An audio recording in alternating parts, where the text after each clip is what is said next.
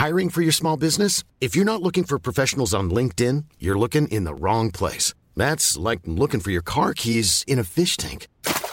LinkedIn helps you hire professionals you can't find anywhere else, even those who aren't actively searching for a new job but might be open to the perfect role. In a given month, over 70% of LinkedIn users don't even visit other leading job sites. So start looking in the right place. With LinkedIn, you can hire professionals like a professional. Post your free job on linkedin.com slash people today. Bonsoir à tous, il est 19h sur CNews. Alors avant de retrouver Face à l'info, on fait un point justement sur les titres et sur l'actualité avec Isabelle Piboulot. Bonsoir Isabelle.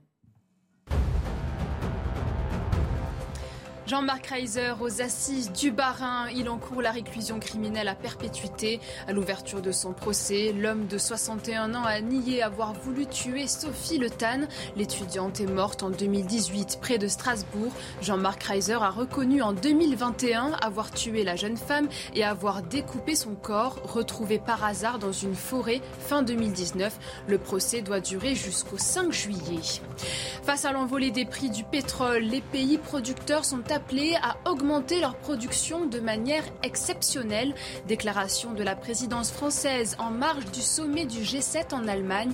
La France plaide aussi pour une diversification des approvisionnements vers l'Iran et le Venezuela afin de freiner l'augmentation des prix à la pompe engendrée par la guerre en Ukraine. Au moins un mort et sept blessés après une tornade aux Pays-Bas. Ce phénomène rare est survenu dans une ville côtière au sud-ouest du pays. En plus des arbres tombés, les toits de quatre maisons ont été arrachés et une façade s'est effondrée.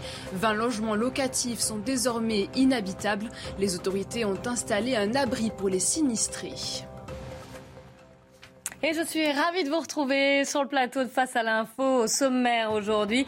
Sa feuille de route en tant que ministre de l'Éducation nationale, sa vision de l'école, mais aussi du Rassemblement national. Papendia est sorti de son silence. Grande interview hier dans le Parisien qui a fait polémique et qui vous a aussi fait réagir à plus d'un titre, Mathieu Bobcoté. Vers une remise en cause de la mondialisation, le sommet du G7 fait suite au sommet des BRICS, Brésil, Russie, Inde, Chine, Afrique du Sud, qui, face aux Occidentaux, rêvent d'une autre alternative. Et les événements en Ukraine pourraient accélérer le processus. Nous verrons quelle forme cette nouvelle mondialisation pourrait prendre avec vous, Dimitri Pavlenko. Faut-il s'inquiéter du niveau des élèves français? Certains candidats au bac butent sur le mot ludique, d'autres sur un texte jugé trop difficile quand ce ne sont pas des extraits de copies bourrés de fautes qui sortent dans les médias. Charlotte Dornelas, vous y voyez une, conséquence du refus de la sélection et ce sera votre édito. Consommer moins, consommer mieux, la chasse au gaspillage est lancée. Total EDF et Engie appellent les Français à un effort collectif et immédiat. C'est bon pour le climat et le portefeuille, mais venant de leur part, Guillaume Bigot, vous nous dites que la ficelle est un peu grosse. Après la fusillade à Oslo qui a fait deux morts vendredi soir, la piste du terrorisme islamiste est privilégiée, même si rien n'est exclu et l'enquête se poursuit pour déterminer les motivations réelles de cet acte. Mathieu Boccoté, vous vous interrogez sur le traitement politique et médiatique de cette affaire en France et vous estimez que la gauche ne veut pas voir une certaine réalité. Face à l'info, c'est parti, on est ensemble pendant une heure.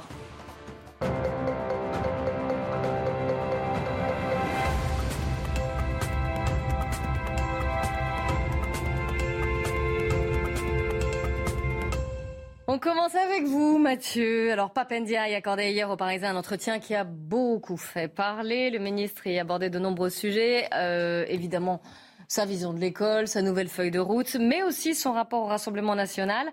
Et donc, sur la politique, sa vision de l'éducation et la question de la laïcité à l'école, sur ces trois points, vous souhaitez revenir. Oui, je précise, soit dit en passant, qu'en plus de ce, cet entretien dans le Parisien, on trouve aussi samedi, si je, ne me trompe pas, c'était dans la Pravda, pardon, dans Le Monde, euh, un, portrait de Papendiaï sur le mode du portrait presque géographique, il faut bien le dire, où on le présentait comme le réconciliateur de la nation, comme un, intellectuel de première classe qui s'investit en politique et que nous devons accueillir comme donc le grand réconciliateur. Donc, je vais me baser un peu sur ces deux textes pour, euh, pour faire mon développement.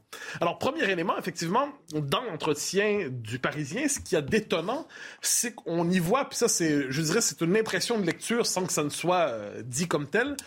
On, on, a moins l'impression d'être devant un intellectuel qui ferait le saut en politique, comme on nous le présente dans le monde, davantage que nous sommes devant une forme d'apparatchik qui est projeté en politique et qui très rapidement apprend le langage et les codes obligés pour être capable de s'intégrer dans le milieu. Premier thème, vous l'avez évoqué, c'est la question du Rassemblement national.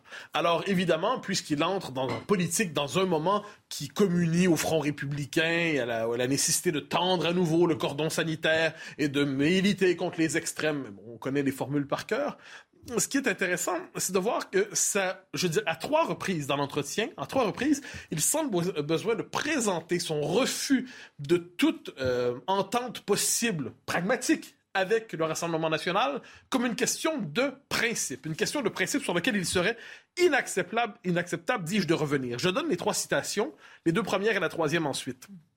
Alors ça commence. Comme je vous l'ai dit, comme je vous l'ai dit, moi je suis d'une génération pour laquelle il n'y a pas de compromis à avoir avec le Front national. C'est ma boussole politique. Je note qu'il utilise le terme Front national et non pas Rassemblement national, comme s'il refusait la possibilité pour un mouvement politique d'évoluer, comme s'il le figeait dans le passé, comme s'il l'essentialisait, ce qui est assez étonnant de la part de gens qui sont toujours occupés à nous expliquer que les identités évoluent, que les identités se construisent et se déconstruisent. Quand il s'agit du RN, il faudrait y voir éternellement non seulement le FN du père, mais le FN des origines. Donc il conteste le droit au RN d'évoluer. Il en a une vision figée dans le passé. Hein. C'est comme ce qu'on dit, je pense, chez les progressistes. Euh, deuxième élément, euh, il nous dit, moi, je suis entré dans ma vie citoyenne à 20 ans par la lutte contre le Front National et cette boussole, je ne la perds pas. Encore une fois, il nous explique que le cœur de son engagement, à l'origine de son engagement, et encore aujourd'hui, quand il s'agit de décider d'une position politique, quand il s'agit de se positionner, quand il s'agit de se demander ce qu'il doit faire, le principe premier, c'est le refus de toute collaboration, de toute entente, de toute discussion avec ce qu'il appelle le Front National. Donc, sa pensée politique est structurée autour de ses préjugés de jeunesse. Sa pensée politique est structurée autour de ses interdits de jeunesse et il ne se demande pas si, au fil de l'histoire, je l'évoquais plus tôt, le parti en question aurait évolué, se serait transformé, aurait changé son logiciel. Tous, à peu près, conviennent normalement que c'est un parti qui a évolué d'une manière ou de l'autre. Tous, j'exagère. Plusieurs considèrent ça. Dans le cas de Papendia, ils considèrent, je disais, qu'une forme de marquage, un, un, défaut de fabrication dès l'origine qui serait encore visible dans le RN. Alors là, on ligne rouge, boussole, interdit. Et là, on nous explique pourquoi. Parce que le RN est un parti, surprise, anti-républicain. Qu'est-ce qu'il entend par là? Et là, enfin, enfin, parce qu'on nous explique toujours que anti-républicain par-ci, anti-républicain par-là, il nous propose une définition de l'anti-républicain. Ah ben, on va essayer de la lire ensemble. Alors, le Rassemblement national a une longue histoire qui s'ancre profondément dans l'anti-républicanisme. Ce n'est pas parce que le Front national parle de la République qu'il est républicain. Lorsque, ah, c'est intéressant, donc il suffit pas d'adhérer à la République pour être républicain. Voilà qui est intéressant. Lorsque l'on propose la préférence nationale, comment la définit-il? La préférence nationale, s'il s'agit d'accorder davantage de droits aux nationaux qu'à ceux qui ne sont pas nationaux, c'est ce qu'on pourrait appeler, c'est l'autre nom de la citoyenneté. Et à ce que j'en sais, le RN, quoi qu'on en pense, définit la préférence nationale ainsi. Mais poursuivons. Lorsque l'on propose la préférence nationale, on sort de la République telle qu'elle a été pensée, telle qu'elle est affirmée dans la Constitution. La République, pour moi, c'est intéressant, définition subjective de la République, ce n'est pas uniquement la République de l'ordre, c'est aussi la République qui accueille, la République bienveillante. C'est la République de l'école. L'école, elle accueille tous les enfants, quelle que soit leur nationalité. Alors, lisant cela, je me dis, bon, on a une définition. Le problème, c'est qu'elle est vaseuse. Parce que qui s'oppose à l'accueil? Qui s'oppose à l'ouverture? Qui s'oppose à la main tendue? je serais curieux de savoir qu'on me présente en politique celui qui dit, non, moi, moi, la main tendue, je, suis contre. Désolé. L'accueil, non, ça, c'est pas pour moi. moi, moi c'est le refus. Non, je refuse. Je, je n'ai jamais rencontré des gens qui disent cela. Donc, on se trouve devant une définition, encore une fois, on croyait avoir capté une définition qui permet justement de comprendre pourquoi un parti qui est plébiscité par des millions de Français ne mérite pas sa place dans le périmètre républicain, qui est tracé par, par des traceurs de périmètre, eh bien, on ne le saura pas vu cette définition qui nous est proposée. Euh, et avec cela de particulier, je bascule vers euh, le monde, on nous dit c'est l'homme qui veut réconcilier la nation. Il y a deux manières de réconcilier la nation. La réconcilier autour d'une idée du bien commun, et on demande à tous les segments de la nation, quels qu'ils soient, d'y participer ou alors on réconcilie la nation contre un segment de la nation qui est vu comme une forme d'ennemi de l'intérieur à purger pour que la nation se délivre du mal qui la, euh, qui la, qui la, qui la gruge de l'intérieur, qui la ronge. Mais on constate que dans la vision de, de M. Papendiaï, l'ennemi de l'intérieur qu'il faut purger, c'est le Rassemblement national. Alors, justement, il n'a pas parlé que du Rassemblement national. Hein. Forcément, il a aussi parlé de sa il a commencé par les prières et, ensuite il nous parle de sa mission. Alors, ses nouvelles fonctions, ministre de l'Éducation nationale, donc, quelle vision de l'éducation de l'école propose-t-il? Alors, une chose on l'attendait beaucoup là-dessus. Hein. Oui, et hélas, on va l'attendre longtemps, je crois. Parce qu'il arrive, ce qu'on comprend rapidement, c'est qu'il a adopté la langue euh, du ministère de l'Éducation nationale, c'est-à-dire la communauté euh, éducative. Quand on dit on remplace classe par communauté éducative, je me méfie. Euh, or, il, nous, il parle ce langage, il nous dit, et là encore une fois, je bascule vers le monde, il nous dit qu'il veut transcender le débat entre les pédagogues et les républicains, ceux qui croient à une école de la transmission culturelle et ceux qui globalement nous disent que l'école doit apprendre à apprendre. Et là, il nous dit, d'ailleurs, c'est l'école du futur dont il nous parlait récemment, c'est l'école de l'avenir c'est une puissance divinatoire ici, de ce quoi sera fait le futur. C'est intéressant. Mais donc, il y a cette idée, justement, d'une école qui, il nous la présente dans le langage des technocrates de l'éducation. Ça me permet ça me permet d'affirmer, à tout le monde, de supposer qu'autant que Jean-Michel Blanquer s'était préparé, mais depuis toujours, pour ce poste, on peut ensuite apprécier ou non ce qu'il a fait euh, en responsabilité, autant que Papendiaï, ce sont des fonctions très nouvelles, et j'ajouterais un vocabulaire nouveau et un imaginaire nouveau pour lui, le fait d'être projeté au ministère de l'Éducation nationale, et ça fait en sorte que nous ne parvenons pas vraiment à voir sa vision, sinon qu'il reprend l'inégalité, euh, les, thèmes un peu convenus. Un ajout, cela dit, un ajout idéologique, il nous explique. Le deuxième volet de cette politique environnementale, ce sont les contenus pédagogiques. Donc on parle de ce qu'on va enseigner, les contenus pédagogiques. Je viens de saisir le Conseil supérieur des programmes pour que les différentes disciplines intègrent de façon beaucoup plus substantielle les thématiques liées au réchauffement climatique et à l'environnement. Alors, se préoccuper du réchauffement climatique est évidemment chose qui va de soi, mais si l'école doit prendre en charge des thèmes politiques, donc quitter globalement la transmission du savoir, le français, la géographie, l'histoire, les mathématiques. Est-ce que j'ai compris pour l'instant, ce noyau de savoir n'est pas transmis de manière parfaitement réussie. La, la, maîtrise de la langue demeure approximative.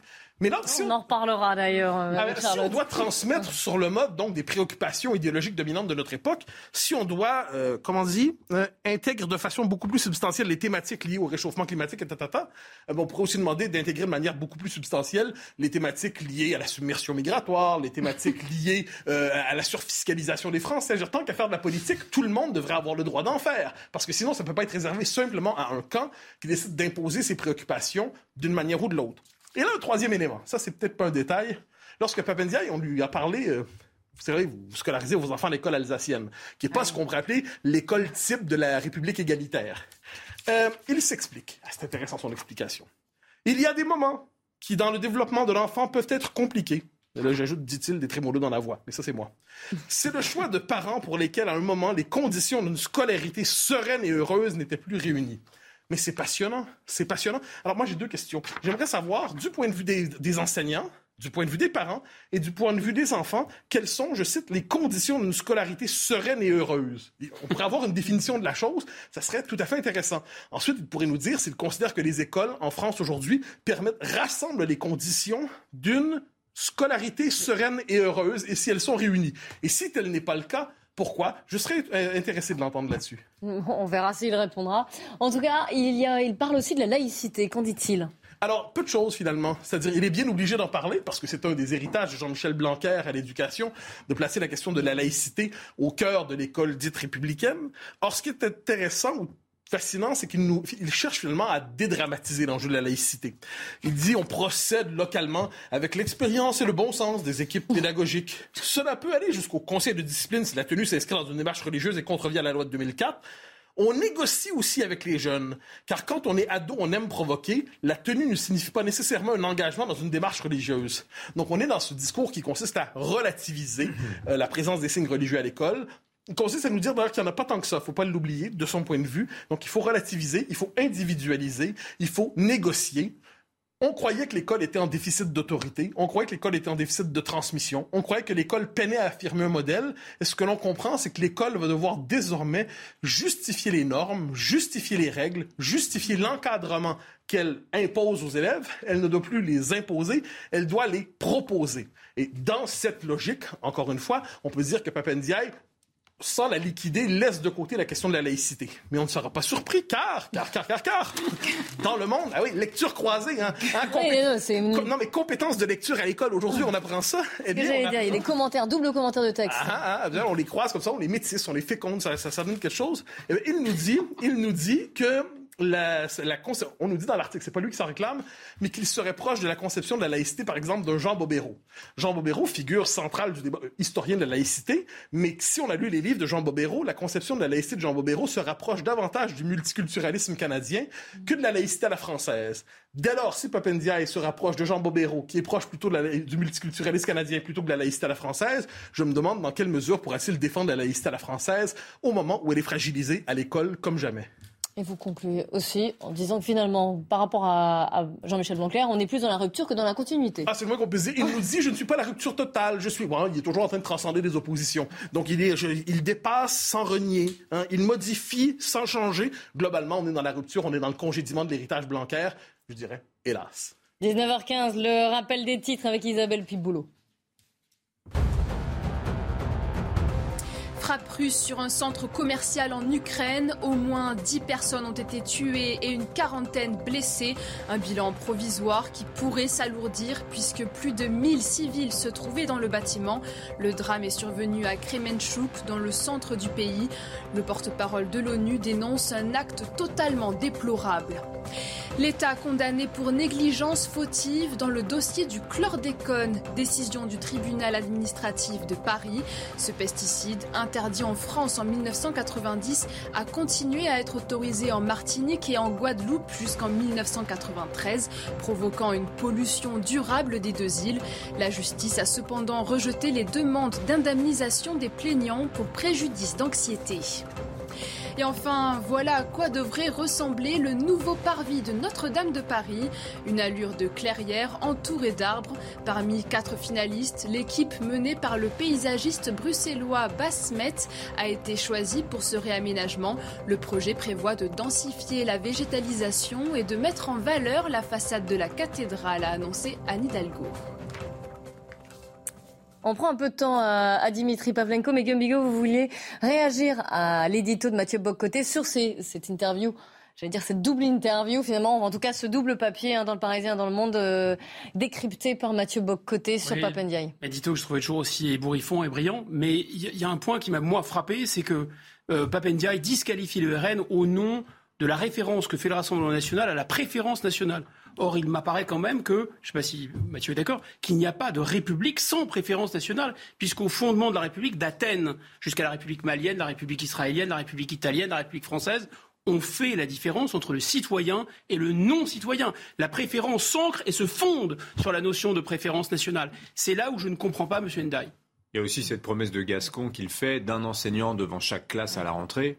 Alors que quand on sait qu'il manque déjà 1000 profs dans certaines académies, 600 dans d'autres, etc. mais speed dating. Mais voilà, sur une page et demie, il trouve le moyen quand même de parler quasiment, quasiment pas de l'école. et ah moi, c'est ça qui m'a le plus marqué aussi dans cet entretien. C'est pour ça que vous avez euh, non, non, l'école par sa vision politique. L'école est plutôt... Non, en fait, ce qui est l'essentiel de ce texte, c'est finalement la vision politique. L'école, finalement, c'est pour ça que il récite les éléments de langage du ministère, parce que fondamentalement, il n'y a pas de vision propre de l'école chez lui. Alors, Dimitri Pavlenko, les chefs d'État et gouvernement du G7 sont réunis depuis hier en Allemagne, trois jours à l'occasion donc du sommet annuel du G7. Évidemment, on est au chevet d'un monde en crise, avec notamment la guerre en, Ukraine, la sécurité alimentaire qui est l'une des, conséquences également. Et ce qui est étonnant, c'est qu'en fin de semaine dernière, un autre sommet a réuni cette fois à Pékin le Brésil, la Russie, l'Inde, la Chine, l'Afrique du Sud. C'est ce qu'on appelle les BRICS, vous allez nous en dire davantage, et ça ressemble un peu à un front anti-G7. Oui, le mur des BRICS, je ne pouvais pas ne pas la faire. Ah non mais c'est vrai, c'est clairement la tournure que la Chine et la Russie s'efforcent de faire prendre à ce groupe des BRICS qu'on appelait jusqu'à assez récemment le, G7 des émergents, même s'il n'était que 5 donc, mais on saisit l'idée. Alors c'est intéressant de revenir aux origines des deux groupes. Le G7, il naît en 75 en fait, en réaction au premier choc pétrolier. Il y a cette idée des grandes puissances occidentales à l'époque de la nécessité de se coordonner dans les politiques économiques. voilà, au G7, on discute, vous les avez vu les photos, hein, ils sont là généralement sans cravate. On parle, on parle en dehors du protocole des grandes affaires du monde. C'est le club des grandes puissances économiques occidentales. Alors brièvement, pendant 20 ans, la Russie en a fait partie, c'était le G8. Et en 2014, elle a été euh, suspendue, bon en fait exclue, suite à l'invasion de l'annexion de la Crimée. Et donc ce G7, c'est 10% de la population mondiale et pratiquement la moitié, 45% de la richesse mondiale. Hein, c'était deux tiers de la richesse mondiale en 75. Alors en face, les BRICS, donc on rappelle, euh, chaque lettre étant l'initiale d'un de ces pays, hein, vous l'avez compris, Brésil, Russie, Inde, Chine et Afrique du Sud. Là, c'est 42% de la population mondiale, donc pratiquement la moitié, et un quart du PIB mondial, un quart de la richesse. Donc vous voyez un peu la différence de structuration des deux groupes. La Chine, à elle seule, c'est 18% du PIB mondial, donc elle est évidemment le poids lourd de cet ensemble euh, des BRICS. Le concept des BRICS, ce qui est intéressant, c'est que c'est la banque Goldman Sachs qui l'invente, en fait, au début des années 2000. Euh, sur le papier, hein, elle invente ce groupe de pays qui ont pour point commun au départ d'être des marchés non occidentaux, mais à très très forte croissance. Hein. c'est un peu, c'est ce qui les rassemble, parce que ce sont des pays qui D'ailleurs, entre eux, ont des bisbilles. Vous prenez l'Inde et la Chine, se disputent actuellement pour la frontière euh, du, Ladakh, en fait, dans, dans, le, dans le massif himalayen. La réalité géopolitique du groupe des BRICS, une fois qu'on a dit que c'était des économies qui se ressemblaient, elle vient en fait après. Et ce qui est frappant, c'est que là, euh, cette réalité géopolitique prend vraiment un tournant anti-occidental qui ne vient pas de nulle part. Hein. D'abord, il y a l'hostilité croissante entre la Chine et les États-Unis et puis évidemment la guerre en Ukraine. Alors, pour vous donner un peu le ton quand même du sommet des BRICS, c'était jeudi, vendredi dernier à Pékin. Donc, voyez ce que disait le quotidien nationaliste chinois de Global, de Global Times la semaine dernière de l'objectif de Pékin pour ce sommet. C'était de contrebalancer la tendance des pays occidentaux à former des petites cliques avec le G7. Vous voyez un peu le ton. Hein. Et d'apporter un air frais au monde qui inclut un système de gouvernance globale équitable, c'est un peu lourdingue, hein, mais au lieu d'un système dominé par l'hégémonie américaine. Voilà, donc c'est vraiment ça que en fait, vise la Chine à travers les BRICS, c'est une mondialisation alternative. Voilà ce qu'elle promet à tous ceux qui, qui voudraient la rejoindre. Et d'ailleurs, la Chine, et derrière elle les quatre autres, essayent au maximum d'élargir l'audience des BRICS. Ils ont créé pour ça le format des BRICS il y a de ça cinq ans. Et vous avez neuf pays qui ont participé à une sorte de pré-sommet.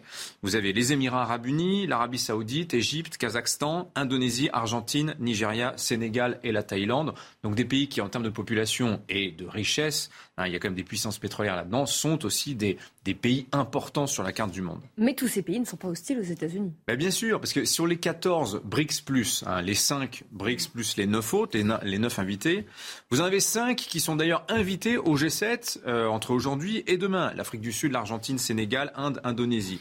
Vous prenez l'Inde, la Thaïlande, l'Arabie saoudite, les Émirats arabes unis, ce sont des alliés militaires des États-Unis qui accueillent des bases militaires.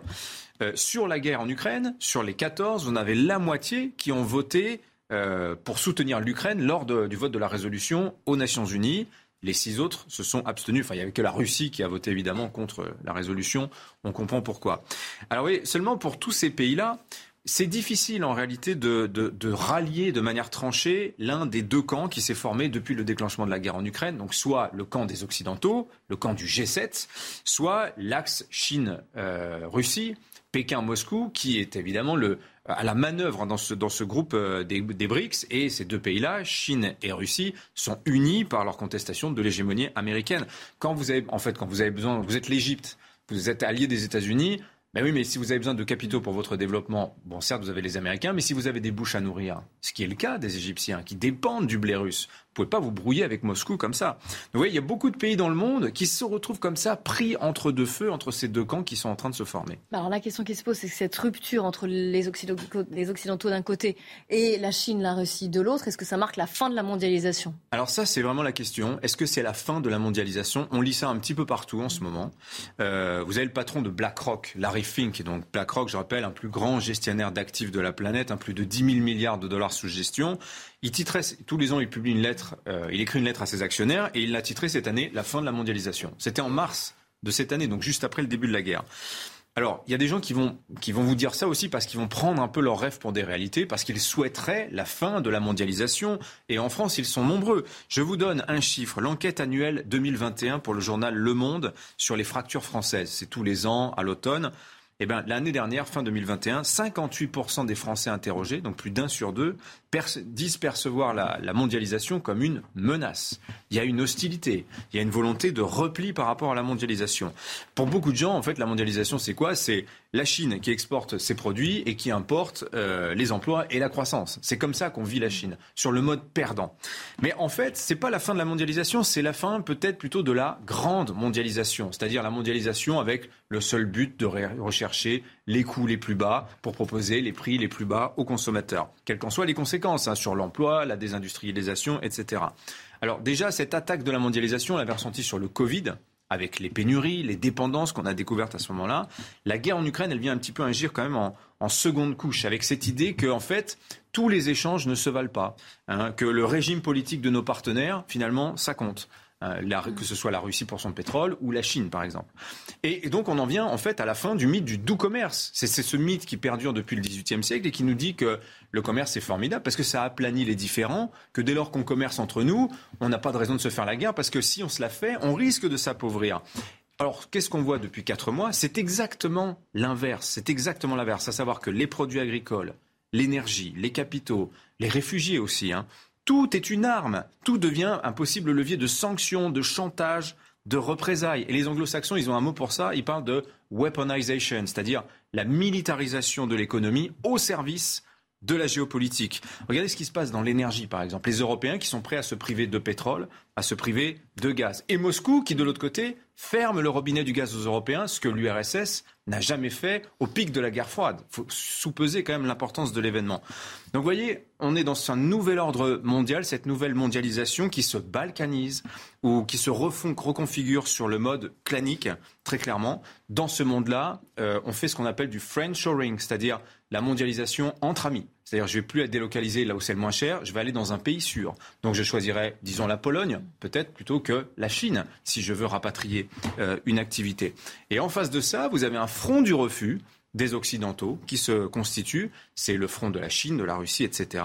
Et ce qu'on peut dire, c'est que dans cette nouvelle mondialisation balkanisée, où des camps se forment vraiment et s'opposent entre eux au, risque peut-être d'un jour ne plus avoir rien à se dire, bah, c'est que dans ce monde d'après, on est quand même assez loin de celui qu'on espérait au début de la pandémie. Hein. vous savez, ce monde coopératif, euh, bienveillant, blablabla.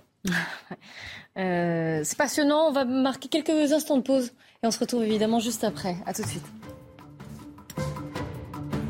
19h30, la suite de Face à l'info. On fait d'abord un point sur l'actualité avec Isabelle Piboulot. Je ne suis pas un assassin, je ne suis pas un tueur. Ce sont les derniers mots de Salah Abdeslam à l'issue du procès des attentats du 13 novembre. Il s'est achevé aujourd'hui. Après dix mois d'audience, la Cour d'assises spéciale de Paris s'est retirée pour délibérer. Son verdict est attendu mercredi soir. L'auteur présumé de la fusillade d'Oslo en détention provisoire jusqu'au 25 juillet, identifié comme étant Zanyar Matapour, ce Norvégien d'origine iranienne de 40 33 ans notamment soupçonné d'actes terroristes. Vendredi, deux hommes ont été tués et 21 personnes blessées près d'un bar gay alors que les festivités de la Marche des Fiertés battaient leur plein. Les loups gris sont de plus en plus nombreux en France, estimés à 921 à la sortie de l'hiver dernier. On en dénombrait 783 l'année précédente. La présence de cet animal protégé ne fait toujours pas consensus. Des syndicats agricoles et la Fédération nationale des chasseurs accusent les autorités de sous-estimer le nombre de prédateurs. On va parler du bac avec vous, Charlotte Dornelas. Euh, cette année, le bac a été accompagné de plusieurs polémiques. Des élèves se sont plaints de la présence du mot ludique qu'ils ne comprenaient pas dans un intitulé de sujet. L'auteur Sylvie Germain a quant à elle reçu des insultes parce que son texte avait été jugé trop compliqué. Et un professeur de philo a aussi publié des extraits de copies de, philo totalement affligeants. Alors c'est pas nouveau hein, comme polémique. Beaucoup s'inquiètent du, niveau de, de la baisse de niveau scolaire. Mais la plupart de ces élèves ont le bac. Alors il y a bien un paradoxe quand même. Alors, il y a un paradoxe qu'on va essayer de, comprendre. Peut-être que c'est tout simplement le niveau du bac qui s'est affaissé, et pour la raison justement que, au lieu euh, de comment dire, de, vouloir euh, rehausser la température, on a préféré casser les thermomètres. Le problème, c'est qu'il existe des thermomètres internationaux d'une part, et même des études du ministère de l'Éducation lui-même, des études comparées euh, selon les époques, et euh, désormais même depuis euh, Jean-Michel Blanquer, des tests d'entrée en sixième, sur lesquels on va s'attarder un peu.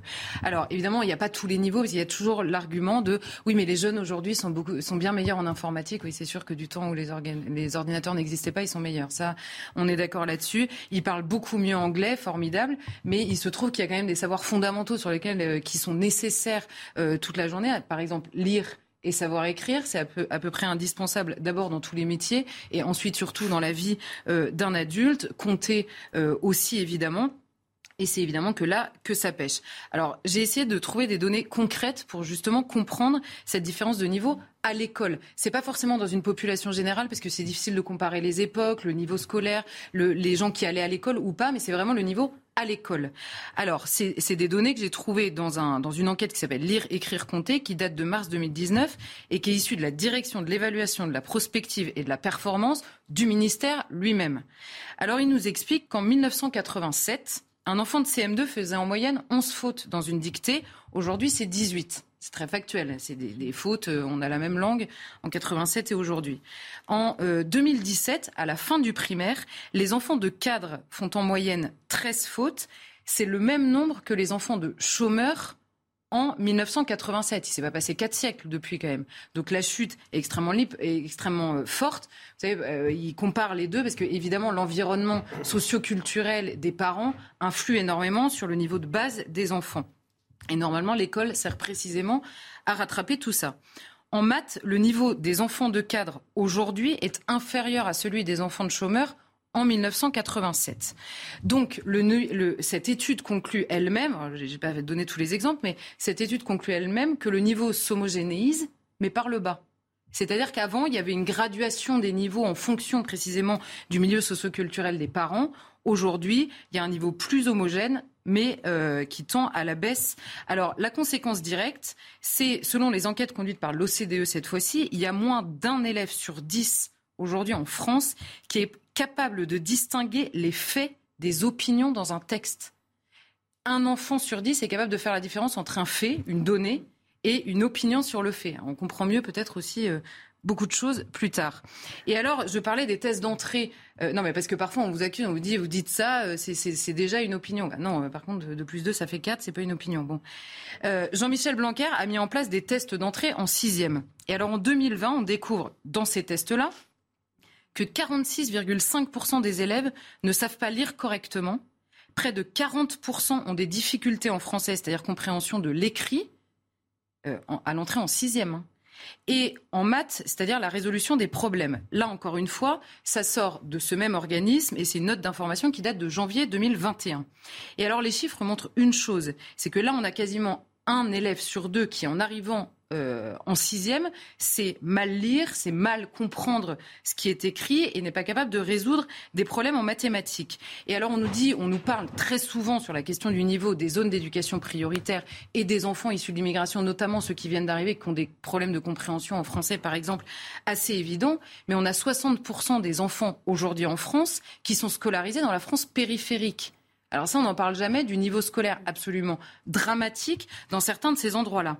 Et euh, la, deuxième chose, pour répondre à votre question sur la question du bac, on découvre dans cette étude, un chiffre qui m'a intéressé, si on part du principe que l'élève moyen en 1987 avait 10 sur 20, aujourd'hui, ce même élève devrait avoir 3,6 de moyenne. Cette moyenne n'existe pas.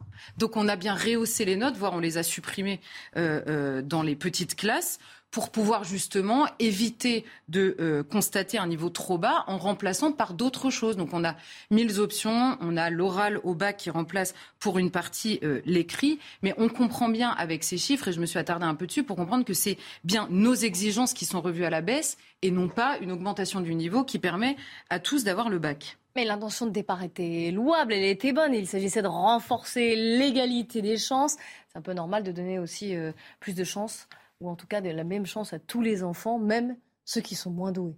Alors évidemment que c'est même le rôle de l'école de donner les mêmes chances aux enfants, même à ceux qui sont moins doués. Mais il faut pour ça reconnaître que tous les enfants n'ont pas le même niveau, que tous les enfants ne sont pas doués des mêmes talents. Et donc s'adapter beaucoup plus au déficit de talent sur certains, euh, dans certaines matières de certains élèves, plutôt que d'imaginer que tout le monde est, est, à égalité, on va dire, sur la ligne de départ. Le but, normalement, de l'école, c'est d'arriver à l'égalité sur la ligne d'arrivée. Depuis quelques années, on nous dit non, pas du tout, on va partir du principe que tout le monde, euh, que l'égalité euh, est, définie ou déclarée sur la ligne de départ. Et alors là, le problème, c'est que l'égalité des chances, s'est terminé à partir de ce moment-là. Pourquoi? Pour plusieurs raisons. En fait, il y, a, deux manières de donner une chance à des élèves, de donner les mêmes chances à tous les élèves. Soit de partir du principe qu'ils doivent tous avoir la même note, quel que soit l'état de la copie, soit de dire on va examiner quels sont vos niveaux respectifs et il y en a qui vont devoir travailler beaucoup plus que d'autres. C'est très injuste, mais c'est comme ça. Il y en a qui, pour avoir 18, vont devoir travailler beaucoup plus que d'autres qui comprennent plus vite. Et personne n'y peut rien. C'est comme ça. Alors parfois, c'est issu évidemment de l'environnement familial. Parfois, c'est simplement que les élèves ont plus de, euh, de facilité. En tout cas, si on ne part pas de ce principe-là, alors tout le monde aura 18 à la fin, mais ils n'auront pas le même niveau. Et ça, c'est un mensonge que de le dire. Le problème, c'est que cette égalité voulue dès le départ, c'est d'abord un mensonge doublé d'un mépris. Mensonge parce que si l'école ne rehausse pas les niveaux des enfants qui ont le plus de difficultés, alors l'environnement, encore une fois culturel des enfants, fera la sélection au moment euh, de, de trouver un métier ou de se faire embaucher. Donc à la fin, qu'est-ce qui se passe? Au lieu de juger sur des notes dont on sait qu'elles sont euh, parfois des mensonges, notamment dans certains établissements, on va juger sur l'établissement.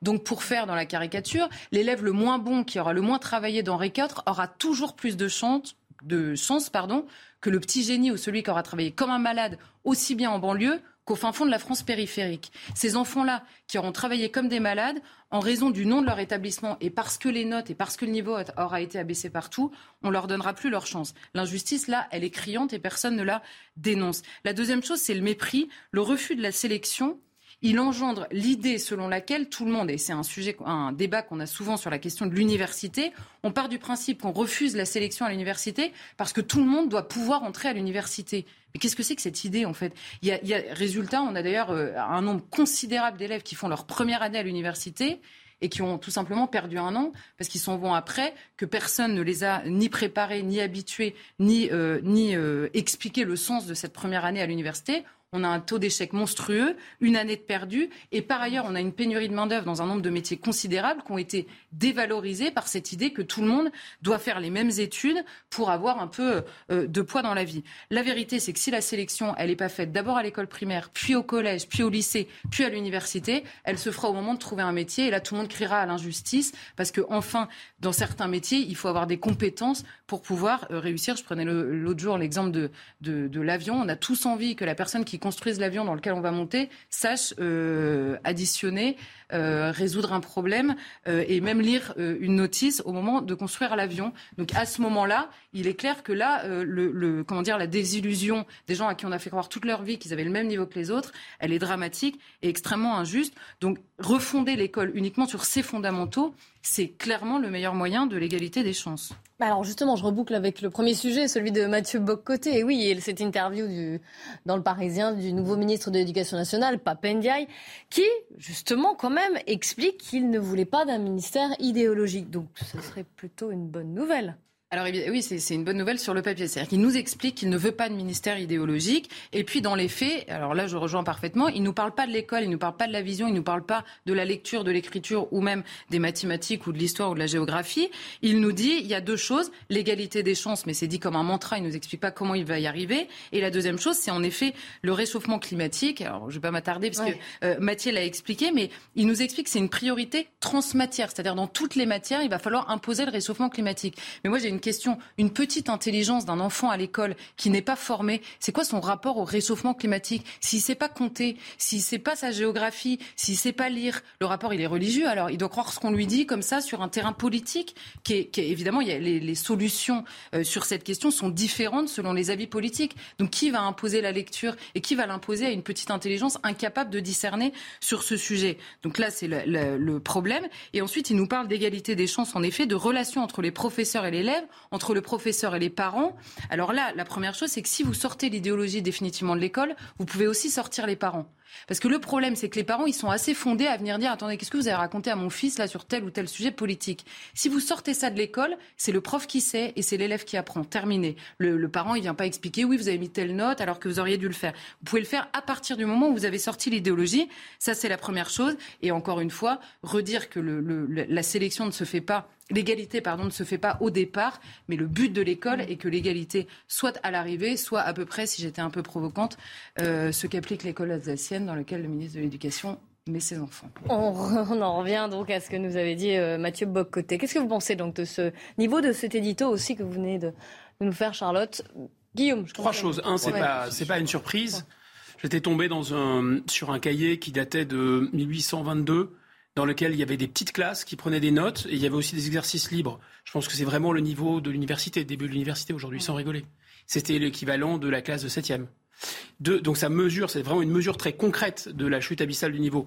Ensuite, euh, bah, écoutez, moi je pense qu'il y a une concordance des temps malheureuse entre le moment où on a démocratisé l'école, euh, c'est-à-dire démocratisé socialement, et le moment où on a cessé de faire la sélection. Ce qui n'est pas incompatible pour moi. Et il y avait une troisième chose, un troisième point? Oh, le troisième point, mais je ne voulais pas monopoliser la parole, je, je le garde pour plus tard. D'accord. Dimitri Pavlenko. Oui, il y a un suspense. Hein.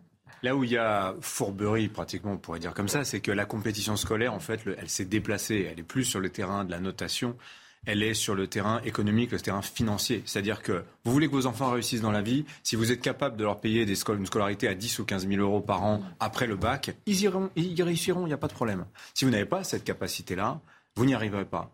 Euh, vous savez que les Français aujourd'hui dépensent en moyenne, euh, pour ceux qui en ont les moyens, 2 000 euros par an en soutien scolaire. C'est une moyenne. Hein. Il y a ceux qui ne le peuvent pas, et il y a ceux qui mettent beaucoup d'argent pour assurer une réussite scolaire à peu près potable à leurs enfants. Donc aujourd'hui, l'inégalité scolaire, elle est sur ce terrain-là. Et ça, c'est un, c'est un drame que l'école n'affronte pas ça. Je repense à Papendiaï, dont les enfants étaient en REP+, et qui ont la chance d'avoir mm. papa pour les inscrire à l'école alsacienne. Mais quelle chance Mais tous les parents, malheureusement, n'ont pas cette chance-là. On va marquer euh, une petite pause. Il est 8h moins le quart, c'est l'heure du rappel des titres avec Isabelle Piboulot. Le G7 réaffirme son soutien indéfectible à l'Ukraine. Les dirigeants réunis en sommet en Allemagne ont promis un appui militaire et financier aussi longtemps qu'il le faudra. Par ailleurs, Volodymyr Zelensky leur a demandé de renforcer les sanctions contre la Russie. Les pays du G7 réfléchissent donc à un mécanisme pour plafonner au niveau mondial le prix du pétrole russe. Projet de loi sur le pouvoir d'achat. Le gouvernement envisage d'augmenter certaines aides sociales afin de lutter contre l'inflation. Parmi elles, les pensions de retraite, le RSA ou encore les APL. Une hausse rétroactive au 1er juillet de 4%.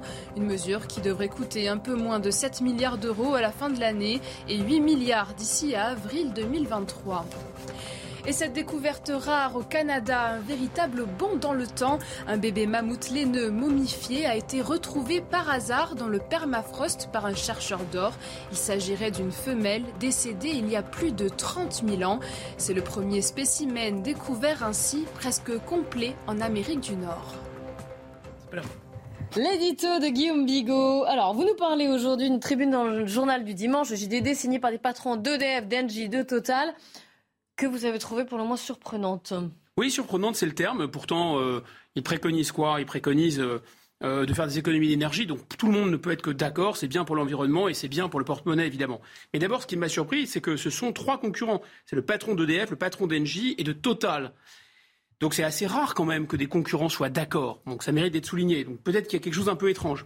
Ensuite, eh bien, il y a probablement un paradoxe dans le fait que trois entreprises qui vendent de l'énergie, dont le métier est de vendre de l'énergie, alors qu'on est face à une hausse des prix de l'énergie, devraient plutôt se frotter les mains. Mais pas du tout. Ils nous disent qu'ils sont vraiment désolés que les prix de l'énergie augmentent. Pourquoi pas? Mais en fait, ces entreprises parlent finalement comme le ministre euh, de la transition écologique devrait parler ou comme euh, le ministre de l'économie devrait parler. Euh, et il se passe pas du tout de, ils se placent pas du tout du point de vue économique. Et ils disent finalement achetez moins de ce qu'on vous vend. Voilà, c'est ça. Donc ça, c'est un peu étrange. Alors pourquoi ce paradoxe? À mon avis, d'abord parce qu'ils savent que la récession arrive et que mécaniquement, il va y avoir une baisse de la consommation.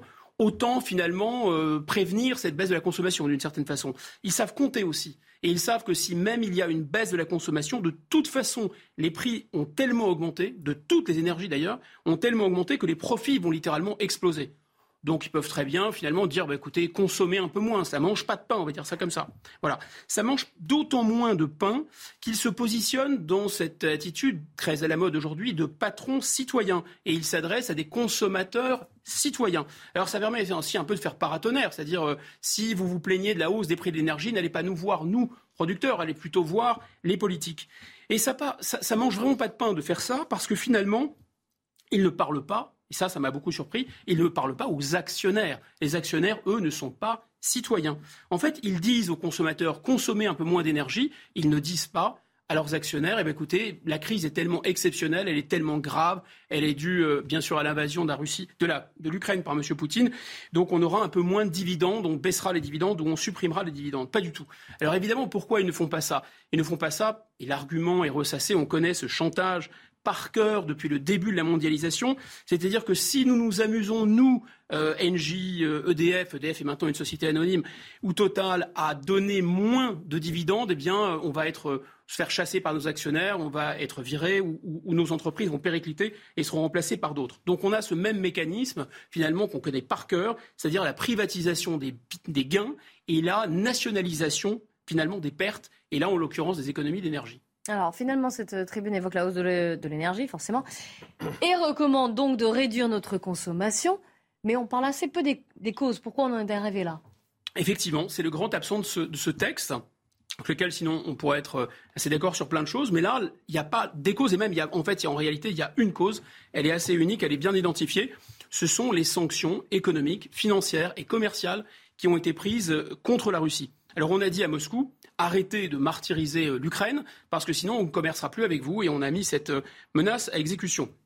Et donc maintenant, la crise énergétique est une conséquence de cette décision. Et on avait déjà dit auparavant à Téhéran, arrêtez d'enrichir de l'uranium. On avait dit à Bagdad, arrêtez de martyriser les Kurdes. On avait dit à Pyongyang la même chose, arrêtez d'enrichir de l'uranium. On avait même déjà dit à Moscou, après 2014, date de l'invasion de la Crimée, écoutez, euh, euh, on va plus, on va plus commercer avec vous si vous ne nous arrêtez pas. Et le résultat, on le connaît, ça ne sert absolument à rien. Ces sanctions, elles sont d'une totale inefficacité géopolitique et politique, et elles sont même parfois même contre-productives. En fait, ces sanctions, elles ont généralement pour effet de renforcer le régime en place. Ensuite, eh bien, ceux qui violent le droit international dans tous ces exemples, et à commencer par la Russie, eh bien, en général, prennent leurs dispositions. Ils vont prévoir les sanctions à l'avance et les moyens de les contourner. Et troisièmement, s'agissant de la Russie, Surtout que la Russie vend un bien totalement homogène et assez facile finalement, très difficile à détecter parce qu'il n'y a rien qui ressemble plus à un baril de pétrole qu'à un autre baril de pétrole. La Russie a perdu l'Europe comme client ou les États-Unis, mais un client de perdu évidemment, 10 de retrouver vu le niveau des prix et la demande en énergie. Vu de Washington, ces mesures, elles étaient certes risquées, elles pouvaient entraîner une récession, on y est presque, elles pouvaient entraîner une hausse, enfin, une hausse de l'essence, elles ont entraîné une hausse de l'essence et du point de vue électoral aux États-Unis, c'est jamais très bon, surtout que les midterms arrivent, c'est vrai. Mais ce risque, il était quand même calculé parce que d'un autre côté, l'élévation du prix de l'énergie, et notamment du pétrole, a rentabilisé à nouveau, vous savez, l'extraction du gaz de schiste et de l'huile de schiste aux États-Unis. Donc, il y a toute une part de l'industrie américaine qui est à nouveau rentable. Mais évidemment, les États-Unis se sont largement rattrapés en vendant des armes dans des, dans quantités absolument industrielles. Vu de Bruxelles, par contre, Outre le fait que ça ne sauvera pas une seule vie en Ukraine, malheureusement, on sait effectivement tirer une balle dans le pied avec ces sanctions. D'abord, on va payer, et on paye déjà plus cher notre énergie. Ça, donc c'est pour ça que dans cette tribune, il n'est pas question de la cause. En fait, quand on tire le fil, tout vient. On paye plus cher notre énergie, on va payer notre énergie, cette fois-ci en dollars, alors qu'on payait le gaz russe en euros. Et évidemment, on s'est privé et d'un fournisseur de gaz et d'un client. En fait, ces sanctions sont des auto-sanctions. La meilleure preuve, eh bien, c'est qu'on a menacé Poutine de ne plus acheter son gaz, et vous savez quoi? C'est lui-même qui a fermé les robinets.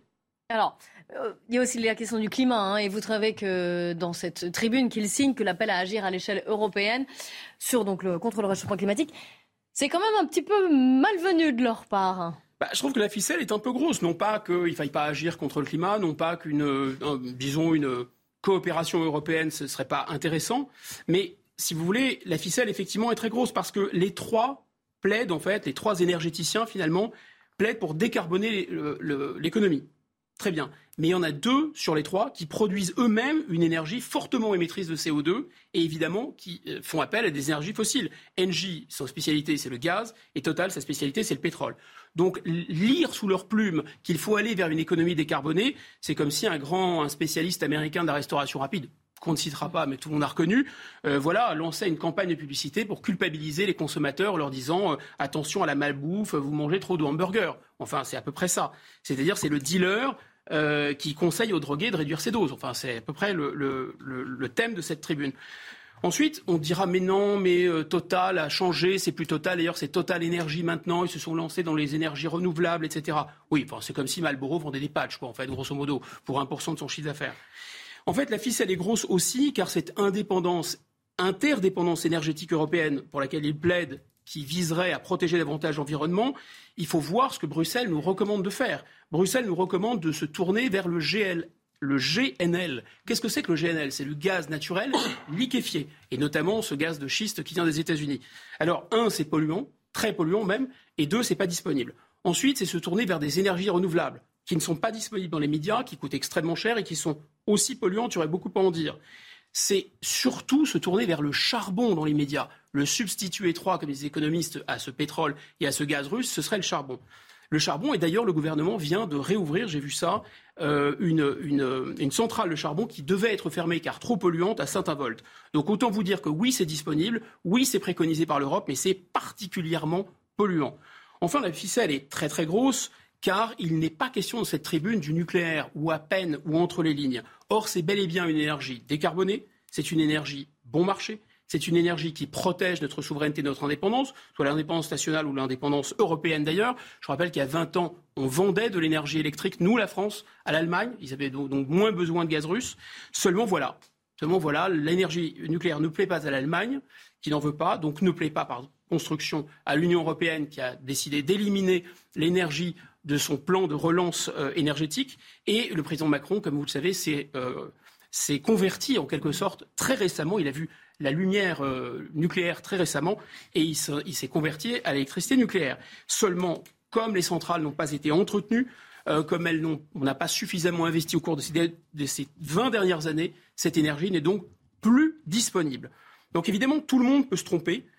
Tout le monde peut se tromper d'avoir euh, choisi de mauvaises politiques, de nous avoir entraînés sur des chemins mauvais, parce qu'il y a 20 ans, je répète, la France possédait l'électricité la moins chère de l'OCDE. Il y a 20 ans, elle exportait l'électricité en Allemagne. Il y a 20 ans, voilà, c'est très loin, il y a 20 ans. Il y a 20 ans, on peut dire que EDF euh, e était aussi un monopole d'État. Désormais, EDF est une société anonyme. On a fait plaisir à l'Europe, on a tout privatisé, on importe de l'électricité. Pour faire plaisir aux Verts et à nos voisins allemands, on n'a pas non plus investi dans les centrales nucléaires. Les gens qui sont responsables de s'être jetés au pied d'une Europe non démocratique et en fait vouée à une politique assez extrémiste du tout marché, non seulement ne s'excusent pas, mais d'avoir pris de mauvaises décisions, mais ils tentent maintenant de rendre responsables ceux qui les subissent. Merci beaucoup, Guillaume. Merci. Le, deuxième édito de Mathieu Boccoté à présent. Je passe un peu vite parce qu'on est un petit peu en retard sur le temps. Dans la nuit du 24 au 25 juin, un attentat islamiste a été commis en Norvège, près du London Pub. C'est le plus, plus vieux bar gay d'Oslo. Il a été commis, cet attentat, enfin, cet, acte par Zanyar Matapour. C'est un Norvégien d'origine iranienne qui était depuis un, bon moment hein, sous la surveillance des services de sécurité. Je rappelle quand même que pour l'instant, cette euh, piste d'un attentat terroriste est euh, privilégiée, mais ce n'est pas la seule. Hein. Y a deux morts, 21 blessés et la marche des fiertés qui était prévue le lendemain a dû être annulée.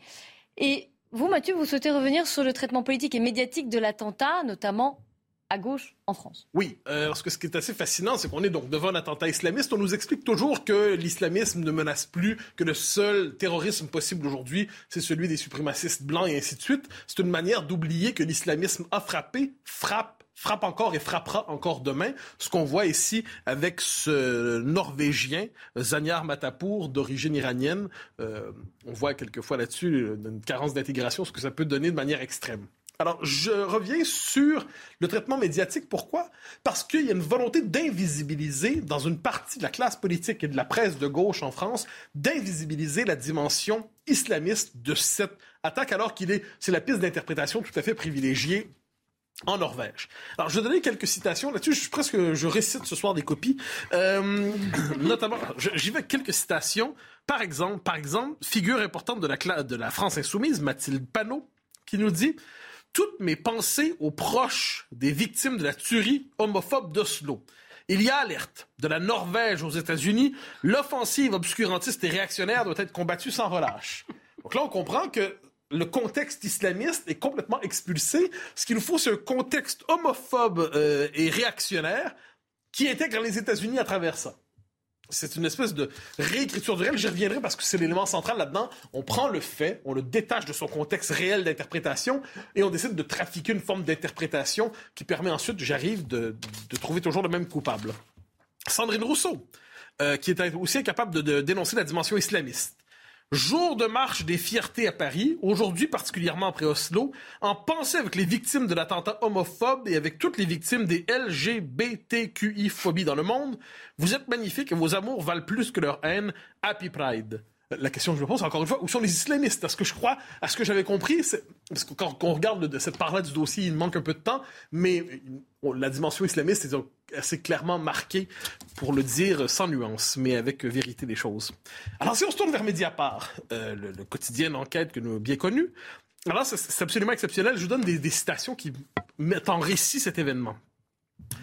La veille de la marche des fiertés, un attentat terroriste a été perpétré contre des personnes homosexuelles en Norvège. En France, dans un contexte de poussée historique de l'extrême droite, on s'inquiète des répercussions possibles. Donc là, vous voyez le lien, là, ting, ting, ting. D'un côté, on a un attentat en Norvège. De l'autre, on comprend que pour eux, 89 députés du RN, il y aura un lien entre l'élection des députés du RN et euh, ce qui s'est passé en Norvège, l'attentat. Mais là, on va plus loin. On va plus loin. C'est la fin de la semaine, c'est une fin de semaine noire pour les libertés, alors que la Cour suprême américaine a acté vendredi un retour en arrière sans précédent sur le droit à l'avortement aux États-Unis. Un attentat anti-LGBT+, euh, a été perpétré à Oslo, en Norvège, quelques heures plus tard. Il y a désormais un lien entre la décision de la Cour suprême, tout, tout à fait critiquable sans le moindre doute. Et de l'autre côté, de l'autre côté, l'attentat, il y a un lien à faire entre la décision de la Cour suprême des États-Unis et ce qui s'est passé en Norvège, un attentat où on a flingué des gens, on a abattu des gens avec un fusil mitrailleur parce qu'ils, euh, pour, pour, finalement, pour les, liquider de la, de la surface de la planète parce qu'ils étaient homosexuels. Et là, ça, c'est la minute info.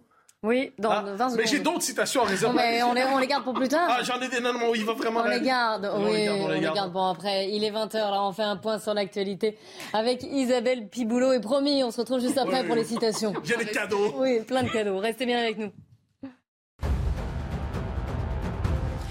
En France, le nombre de chômeurs en baisse au mois de mai.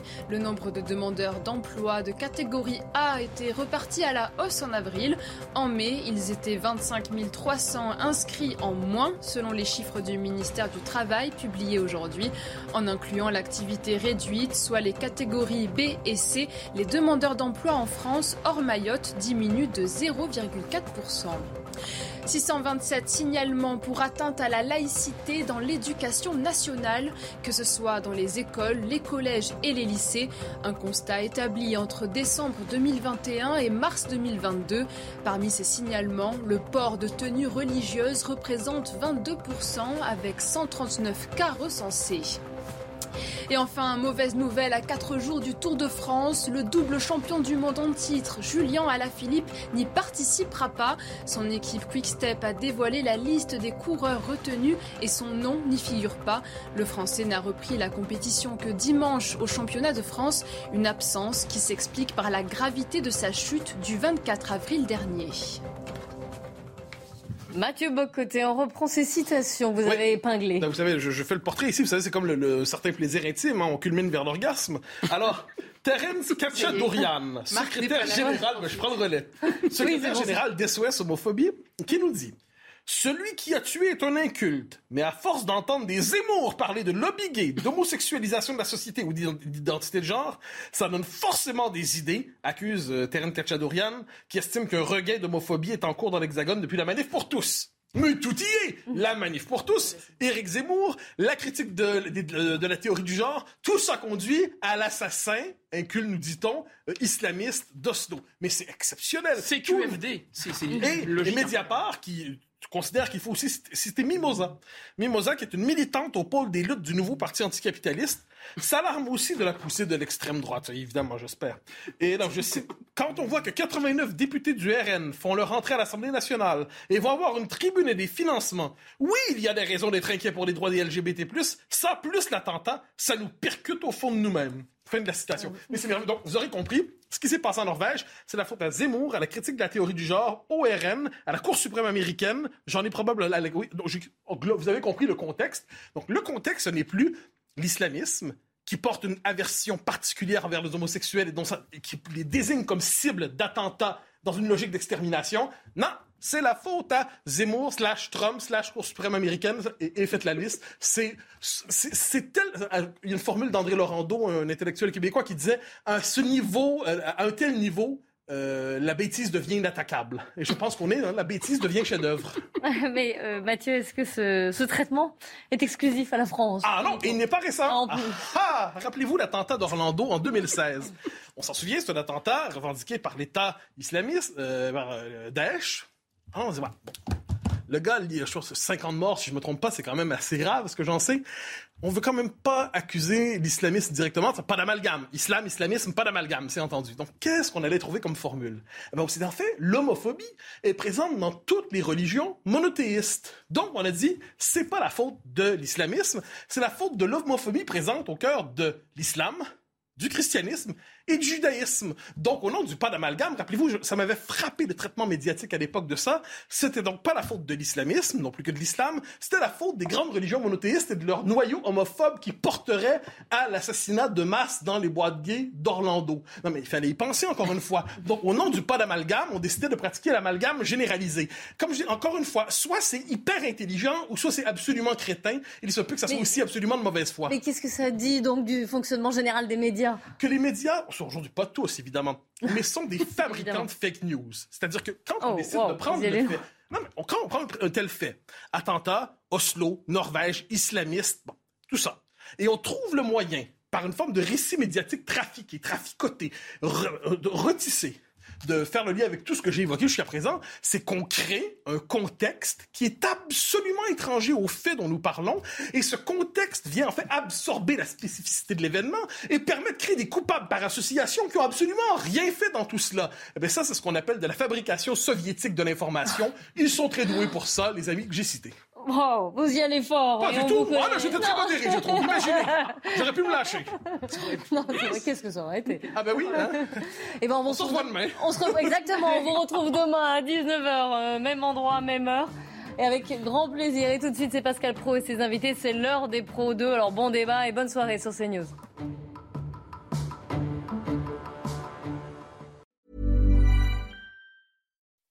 When you make decisions for your company, you look for the no-brainers. If you have a lot of mailing to do, stamps.com is the ultimate no-brainer. Use the stamps.com mobile app to mail everything you need to keep your business running with up to 89% off USPS and UPS. Make the same no-brainer decision as over 1 million other businesses with stamps.com. Use code PROGRAM for a special offer. That's stamps.com, code PROGRAM.